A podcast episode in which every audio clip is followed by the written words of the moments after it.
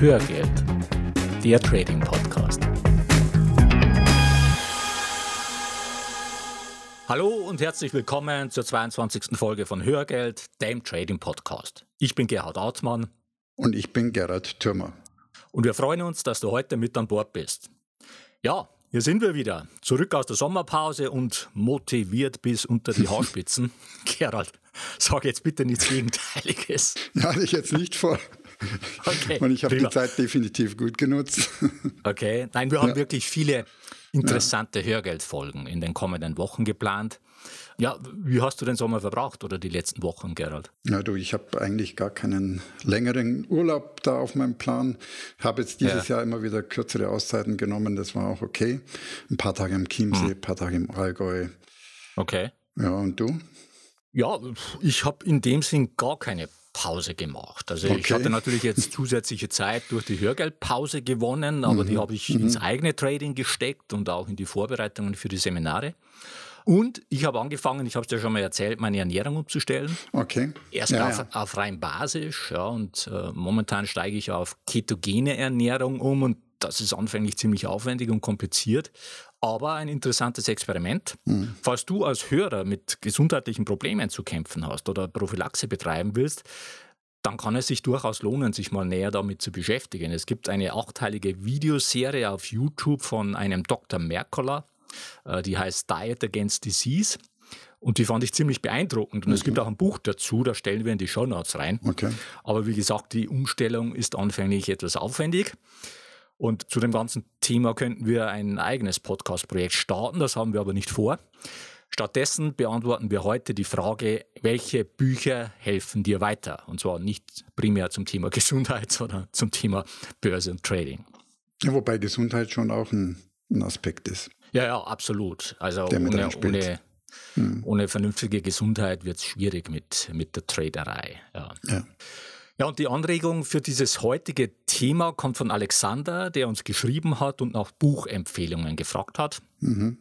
Und ich steige mal ein mit einem Klassiker, für mich zumindest, und zwar Clever Traden mit System 2.0 mhm. von Van Zarb, erschienen im äh, Finanzbuchverlag.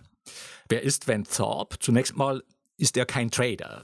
Das sagt er auch ganz offen von sich. Er sagt, mhm. er habe nicht die charakterlichen Eigenschaften, um als Trader mhm. nachhaltig erfolgreich zu sein. Ja, interessant. Für mich immer spannend, wie jemand so tief einsteigen kann in so eine relativ trockene Thematik, ohne ja. dann selber zu drehen. Ja. ja, wobei man muss sagen, dass von denen, die Börsenwissen vermitteln, ohnehin nur ein verschwindend kleiner Prozentsatz vom eigenen mhm. Trading lebt. Mhm. Ja, und wenn Zaab, der spielt da wenigstens mit offenen Karten. Mhm.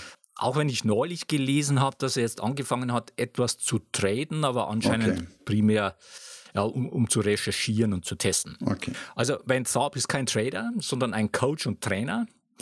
Und in seinem Buch, das wir heute besprechen, beschäftigt er sich mit drei Grundpfeilern von Trading, nämlich erstens mit Psychologie, zweitens mit dem System, also der Strategie mhm. und drittens mit dem Thema Money Management. Mhm. Und das macht das Buch zur absoluten Pflichtlektüre für jeden Trader und Anleger. Mhm. Schauen wir also mal rein ins Buch. Im ersten Teil, der etwas knapper gehalten ist, stellt Van Tharp den Trader als wichtigsten Erfolgsfaktor in den Mittelpunkt. Und er schafft erstmal ein Bewusstsein dafür, dass man sich selbst kennen sollte, wenn man ins Trading einsteigen möchte. Das macht Sinn.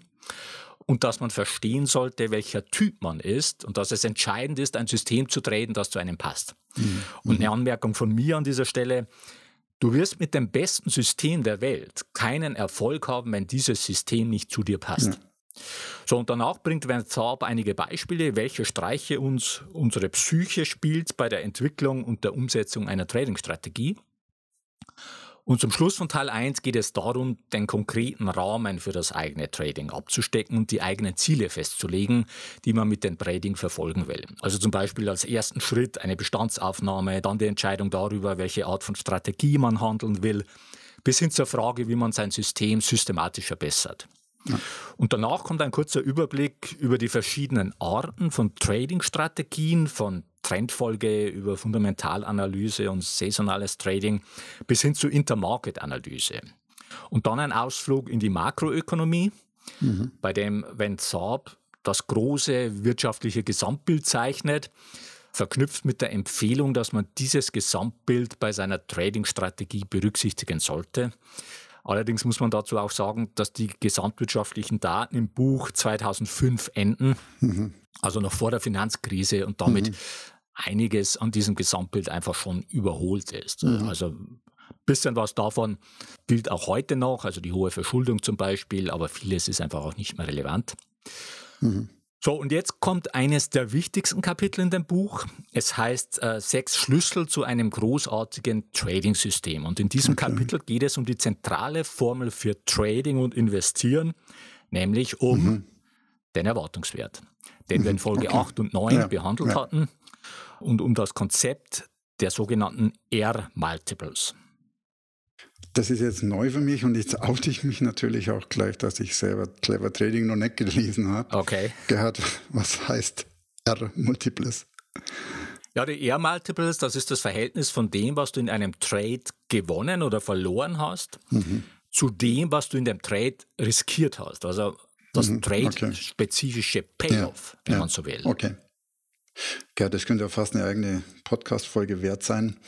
Du sind die R-Multiples eigentlich von ihm generiert? Du, Dieser Begriff, meine Ja, ich? ich weiß das gar nicht genau. Also es kann durchaus okay. sein, okay. dass dieses Konzept äh, von mhm. ihm stammt, dass das seine Idee war. Ich bin mir aber nicht mhm. sicher. Aber wir werden auf jeden Fall zu dem Thema R-Multiples mal eine eigene Podcast-Folge machen. Okay, damit ich auch in Tiefe verstehe. Ja, genau.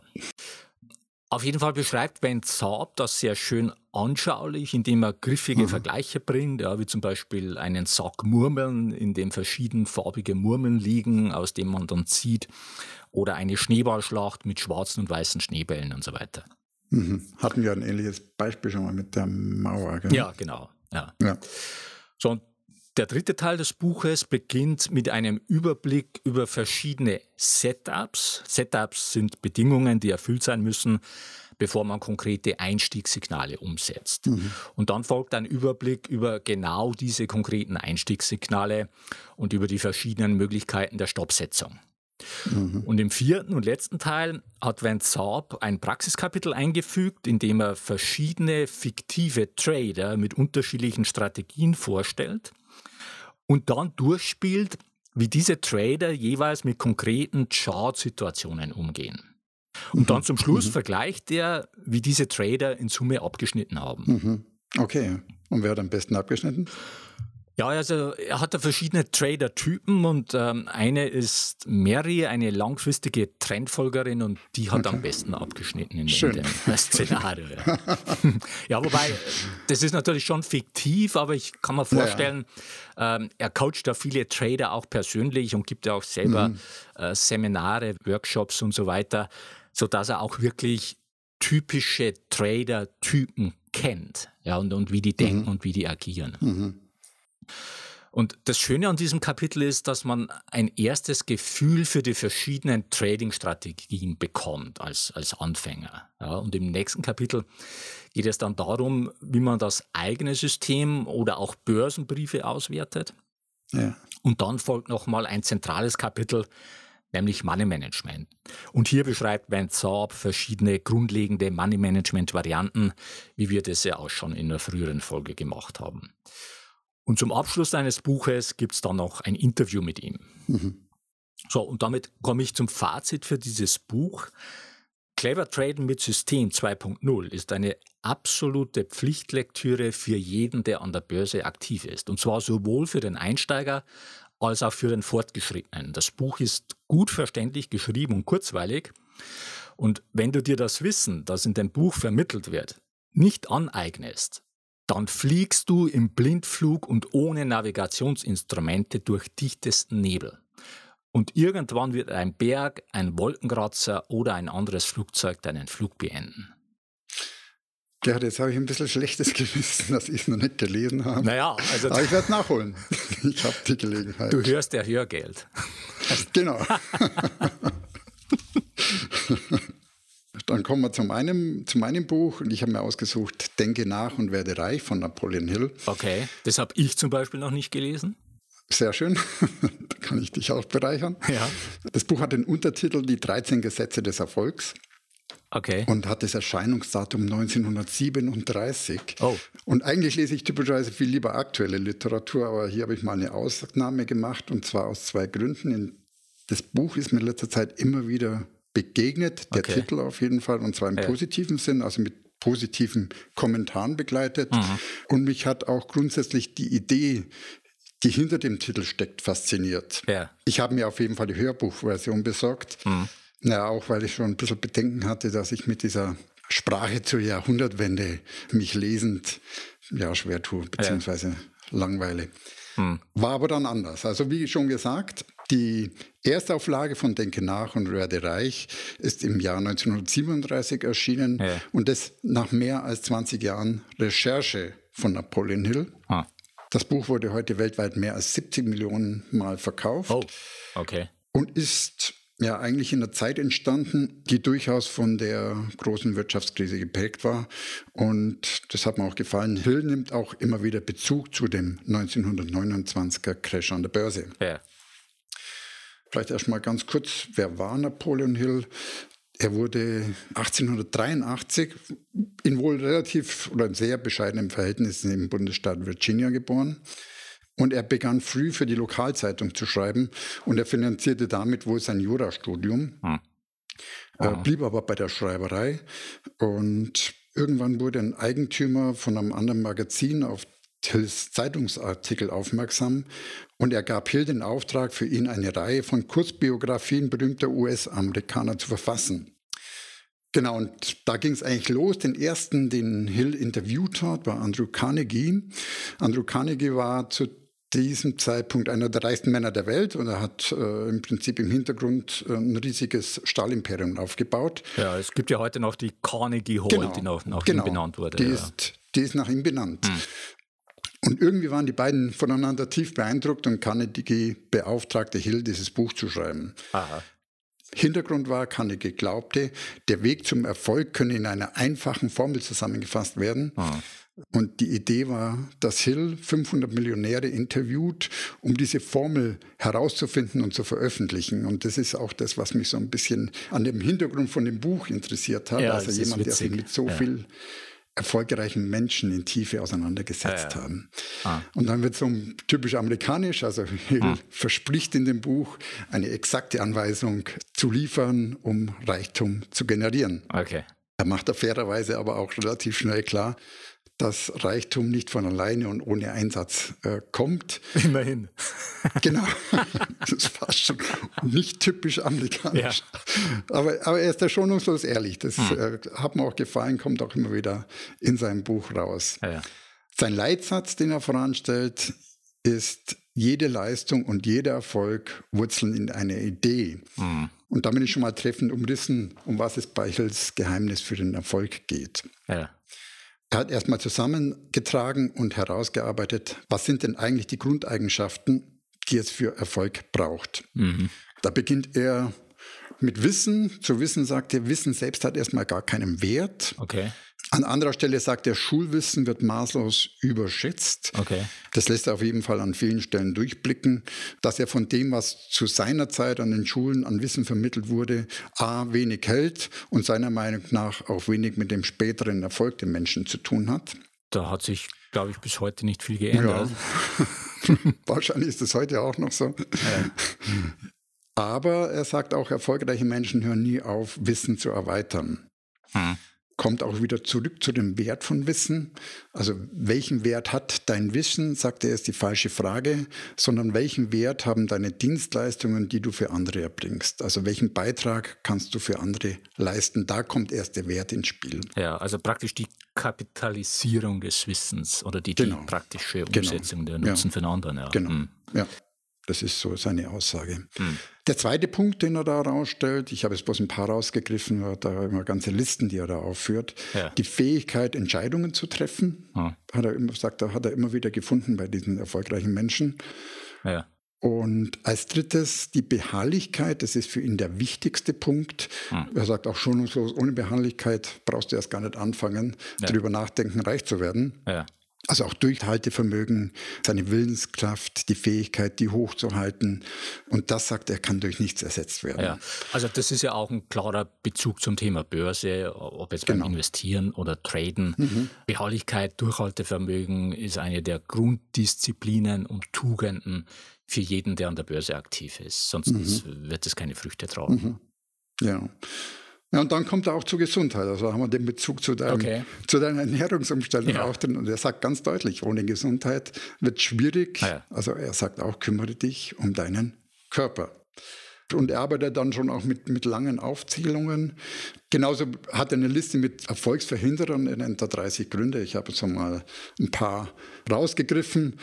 Er fängt an mit mangelnder Intelligenz und das ist, hm. das ist so eine ziemlich schonungslose Liste ja. und sagt, wenn du wenn du damit mit dieser Intelligenz, mit dieser Grundeigenschaft nicht ausgestattet bist, dann, hm. dann hast du, ja, er sagt so, da hast du einfach Pech gehabt. Ja. Aber die folgenden Punkte, sagt er, die sind beeinflussbar. Das ist, hm. dieser erste Punkt ist der einzige, wo er sagt, den, den kannst du einfach nicht beeinflussen. Ja. Das mag man jetzt nehmen oder, hm. oder nicht.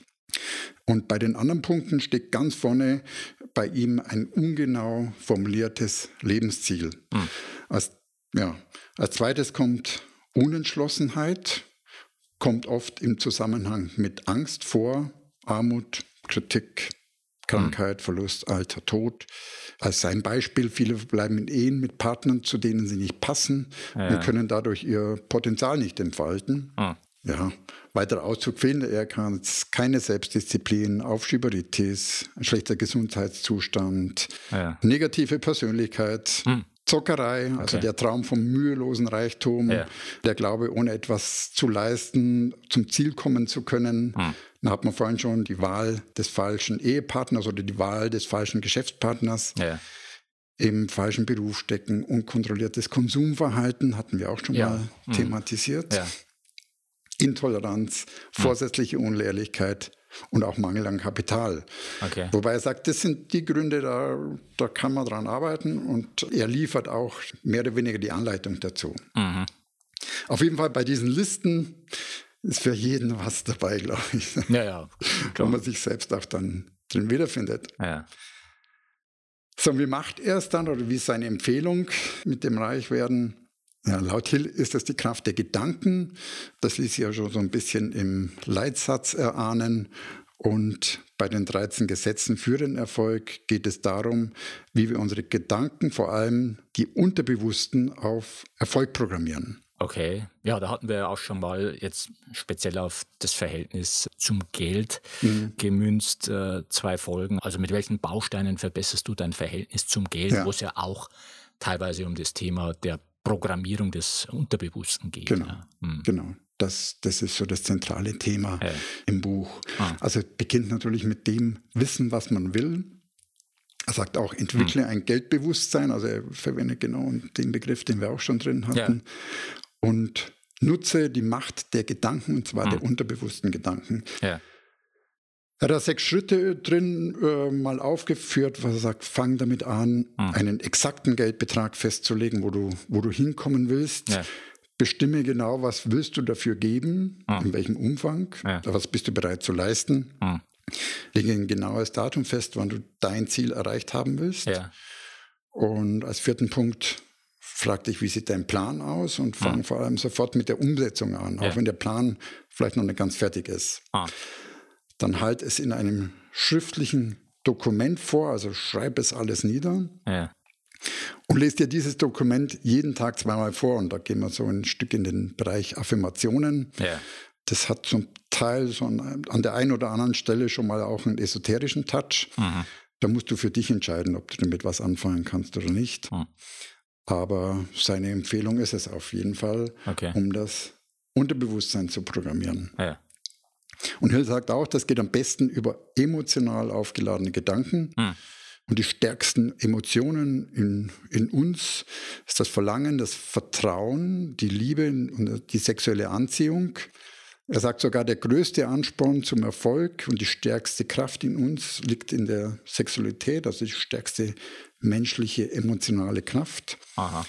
Und seine Aussage ist immer dann, wenn Liebe, Sexualität und Zärtlichkeit zusammenkommt, erzeugt das die stärksten Emotionen. Okay. Und er widmet dem sogar ein ganzes Kapitel sogar, ah. ein relativ langes Kapitel, also diese, diese sexuelle Energie ah. zu transformieren. Aha.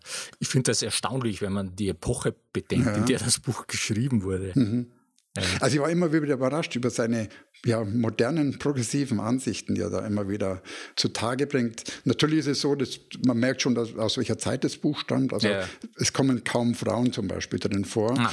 Aber er relativiert das immer und ja. sagt, das äh, gilt natürlich auch genauso für Frauen. Das liegt einfach daran, ich glaube, dass zu diesem Zeitpunkt Frauen in dem Wirtschaftsleben einfach nicht vorgekommen sind.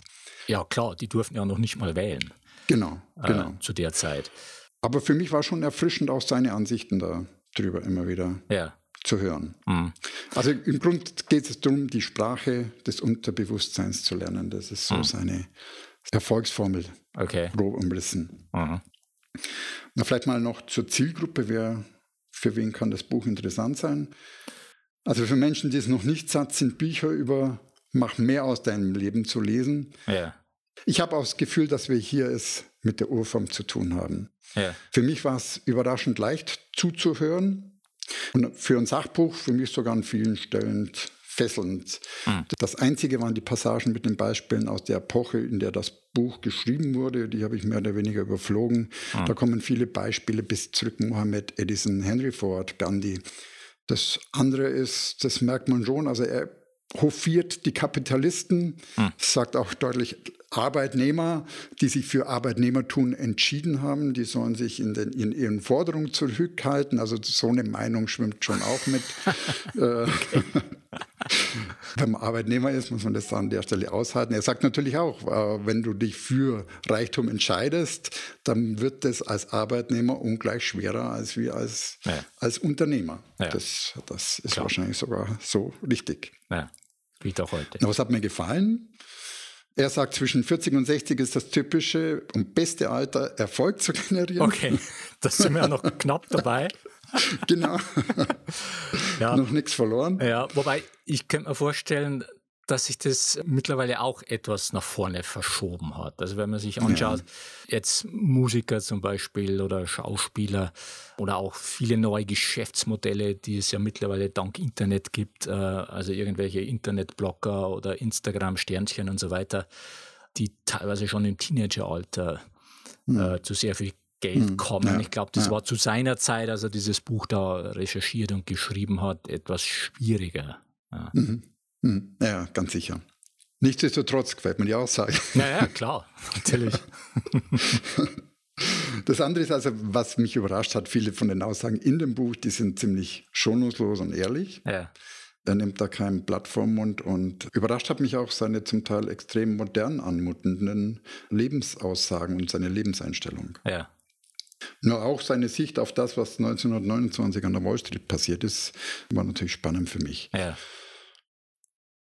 Was ist konkret umsetzbar aus dem Buch? Ganz klar, lege dein Ziel fest und zwar in allen Details. Mhm. Er sagt, also ich finde auch, das achte darauf, was du denkst und wie du über Dinge denkst. Ja. Und ein Punkt, den habe ich mir auch mitgenommen, das leben wir ja auch gehört, kümmere dich aktiv um eine Mastermind-Gruppe.